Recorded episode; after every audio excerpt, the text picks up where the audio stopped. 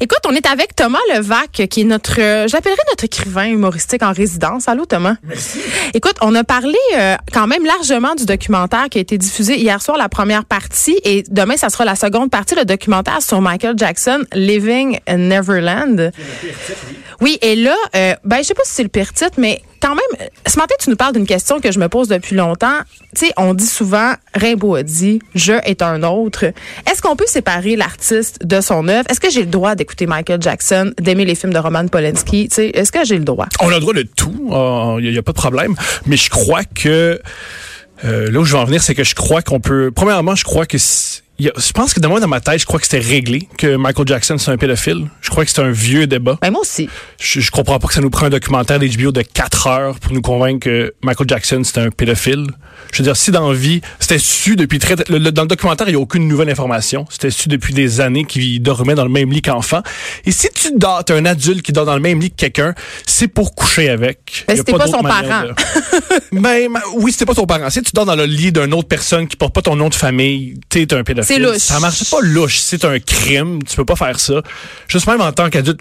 Je vous mets au défi de tout, le monde qui nous écoute. Appelez euh, votre blonde ou votre chum et dites, ouais, moi, à soir, euh, je dors dans le lit de Marie-Pierre. Vous allez soit dormir dans le lit de Marie-Pierre ou à l'accueil Bono. Je pense pas qu'elle va capoter sur euh, cette réalité-là. Et je crois que c'était juste évident que c'était un pédophile. Une autre preuve, c'est son euh, son manoir Neverland.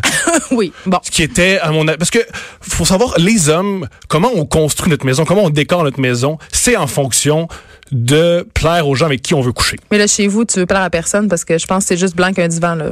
C'est plus c'est plus le cas ah, parce que mettons les si dans toutes, toutes, les maisons d'hommes, s'il y a des choses obsolètes, comme mettons des serviettes, une brosse à dents, un drap contour, c'est juste pour attirer des filles. c'est la seule raison. Mais en quoi un drap contour est obsolète, Thomas, mettons? Ben, si c'était pas, si les filles étaient d'accord avec euh, dormir à, à, même le matelas, tous les hommes feraient ça. Mais non. Et là où je vais en, et là où je vais en venir, c'est que Neverland, c'est la preuve que c'est un pédophile parce que qu'est-ce qu'il y a à Neverland? Il y a un zoo.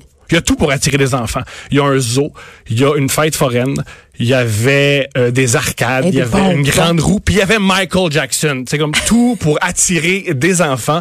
Alors si tu si tu prends tout ton argent pour construire un gros manoir qui est le rêve d'un enfant, t'es un pédophile. Alors je trouve que c'est un peu une perte de temps ce documentaire-là dans, dans le sens que si dans la vie t'as besoin d'un documentaire avec de la musique triste puis du monde qui braille pour savoir que cet homme-là, Mais c'était les témoignages des deux hommes qui étaient quand même le highlight de ces documentaires-là parce qu'on les a peu entendus ces gars-là, tu sais. C'est une autre affaire que je trouve très très très très triste, c'est que moi, je trouve que c'est euh, trop tard. Se plaindre de Michael Jackson, il est mort depuis quasiment une dizaine d'années. Non, il est euh, sur la même hymne qu'Elvis et Marilyn Monroe. Voilà.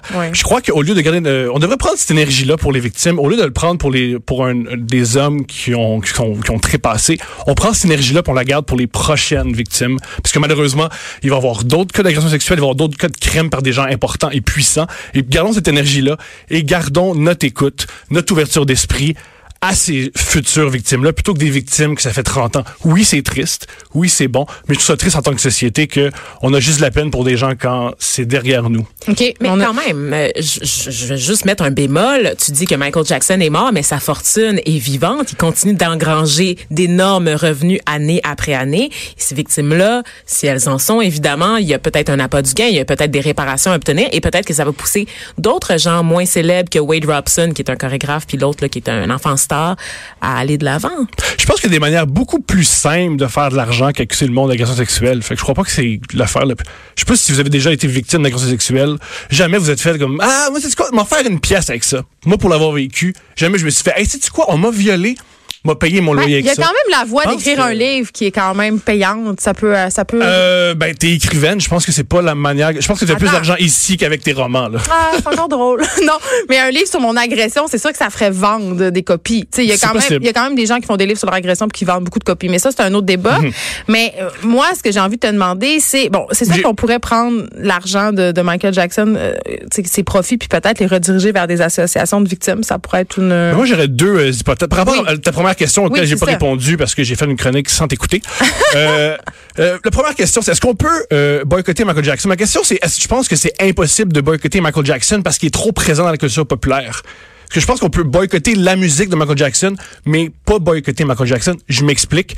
Parce qu'il est tellement présent dans la musique, Euh, boycotter Michael Jackson, ça veut aussi dire boycotter Bruno Mars, boycotter euh, Justin Timberlake, boycotter The Weeknd. Il est tellement présent dans la musique populaire que boycotter Michael Jackson, c'est impossible. C'est un peu comme boycotter la couleur rouge. Il a tellement teinté l'art que c'est impossible. C'est un peu ridicule que, oh ouais, Michael Jackson, on l'écoute plus, mais Justin Timberlake qui a volé son style, sa musique, son beat, ça, tout va bien. Il y a pas de, y a quelque chose d'un peu euh, faux là-dedans.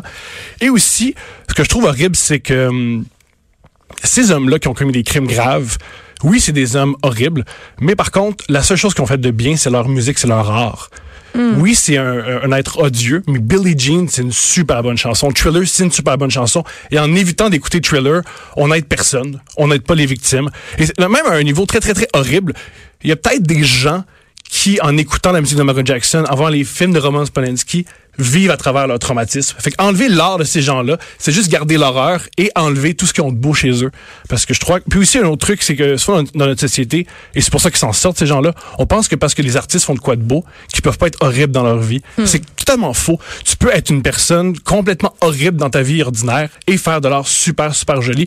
On l'a vu avec Michael Jackson, c'est un être odieux, c'est un criminel, mais il est capable ben, de faire de la chanson. Woody Allen aussi. Ou euh, je lisais, je lisais, je, regardais le documentaire de R. Kelly et il y avait un moment qui m'a marqué.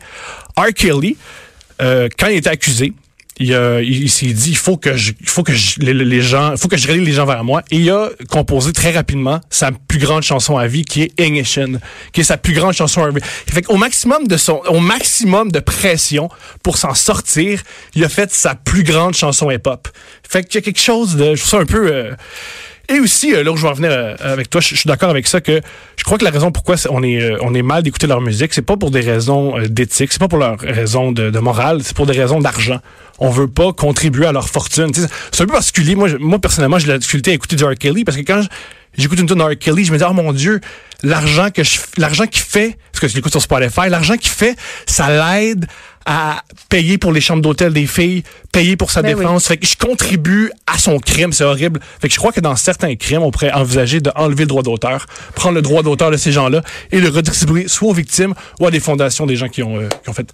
Mais ben, c'est une bonne idée, mais je sais pas comment on ferait ça, jusqu'où on ferait ça. Ben moi, j'ai un secondaire 4 pas fini, fait que c'est pas moi qui va arriver avec euh, On va mettre des gens plus compétents que toi. Euh, merci, Thomas Levac, pour nous avoir éclairé sur la question est-ce que je est un autre? The way you got me playing the field, so baby, give me that. And let me give you that. Running her hands through my fro, bouncing on 24s. Why they say I'm ready? It's the remix to ignition, hot and fresh out the kitchen. Mama.